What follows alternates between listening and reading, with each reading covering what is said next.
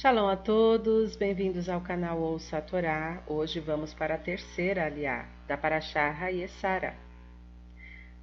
Essa Paraxá está no capítulo 24 de Bereshit, Gênesis, do versículo 10, vamos ler até o versículo 26. Vamos abrahar? Baruch atah Adonai, Eloheinu melech haolam, asher barabanu mikol ha'amim, venatan lanu et toratu, Baruch atah Adonai, noten hatorá. Amém. Bendito sejas tu, Adonai, nosso Elohim, Rei do Universo, que nos escolheste dentre todos os povos e nos deste a tua Torá. Bendito sejas tu, Adonai, que outorgas a Torá. Amém.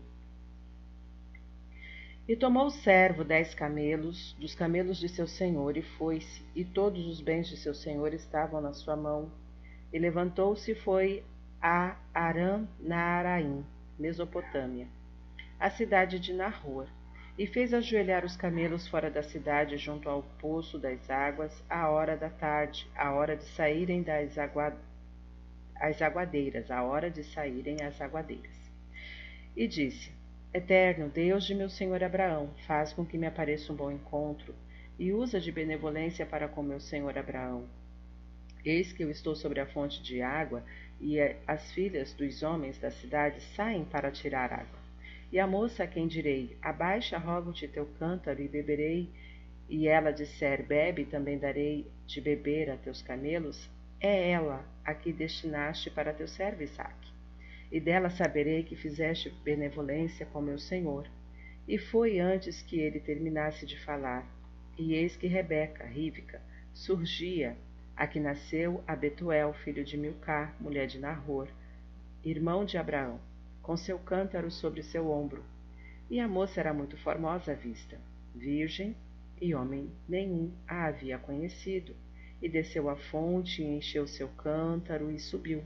E correu ao servo, e correu o servo ao seu encontro, e disse: Dá-me de beber, rogo-te um pouco d'água do teu cântaro. E disse: Bebe, meu senhor. E apressou-se desceu seu cântaro sobre a mão, e deu-lhe de beber.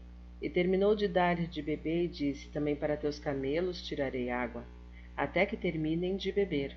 E apressou-se e esvaziou seu cântaro no tanque e correu ainda ao poço para tirar água. E tirou para todos os seus camelos. E o homem estava assombrado com ela, calado, para saber se o Eterno havia feito prosperar seu caminho ou não. E foi quando terminaram os, os camelos de beber e tomou o homem um aro de ouro de meio ciclo de peso e duas pulseiras para as mãos dela, do peso de dez ciclos de ouro, e disse: Filha de quem és? Dize-me, rogo-te, se há lugar em casa de teu pai para nós pousarmos uma noite. E disse-lhe: Filha de Betuel eu sou, o qual era filho de Milcá, a qual deu a luz para Nahor. E disse-lhe: também palha, também folhagem, forragem, temos bastante. Também lugar para dormir, muitas noites. E ajoelhou-se o homem e curvou-se ao Eterno. Amém. Baruch atah Adonai Eloheinu melech haolam, asher lanu Torah temet, lanatah betorreino, Baruch atah Adonai noten hatorá. Amém. Bendito sejas tu, Adonai, nosso Elohim, Rei do Universo, que nos deste a Torá da verdade e com ela a vida eterna plantaste em nós. Bendito sejas tu, Adonai, que otorgas a Torá. Amém. Vamos aos comentários dessa aliá, começando pelo versículo 10. E todos os bens de seu senhor estavam na sua mão. Segundo Midrash, Abraão escreveu um documento legando todos os seus bens para Isaac, seu filho, era isto que o servo de Abraão levou consigo para mostrar aos parentes da futura esposa de Isaac. Versículo 15. Rebeca surgia. A Torá dedicou esta porção semanal às nossas duas matriarcas, Sara e Rebeca. Isto é mais do que suficiente para refutar a acusação segundo a qual a mulher judia tem um lugar secundário e subordinado na hierarquia familiar judaica. Claro, para aqueles ignorantes que só conhecem os judeus como povo semita, pode prevalecer esta opinião errada, mas para os versados na história da antiguidade, que sabem quantos povos semitas existiam nessa época e ainda hoje há muitos povos semitas, estes reconhecerão que o judaísmo outorga à sua mulher um lugar de destaque e privilégio, e confessarão conosco que é só graças à mãe judia que o povo de Israel ainda vive e viverá eternamente. Rebeca. A idade de Rebeca na época é bastante discutida. Segundo o Midrash, três anos. Alguns exegetas afirmam 14 e outros na casa dos 30. Versículo 23 Filha de quem és? A escolha de uma esposa foi sempre coisa importante para homens de alma pura e nobre, como foram nossos antepassados.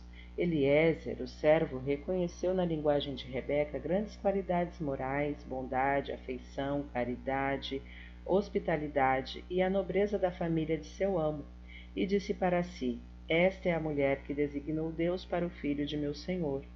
Em certas épocas do ano, principalmente em Tubiav, 15 do mês de Ave, aniversário da reconciliação entre a tribo de Benjamim e as outras, conforme Juízes 21, as filhas de Jerusalém se reuniam com suas mães nos grandes jardins da cidade.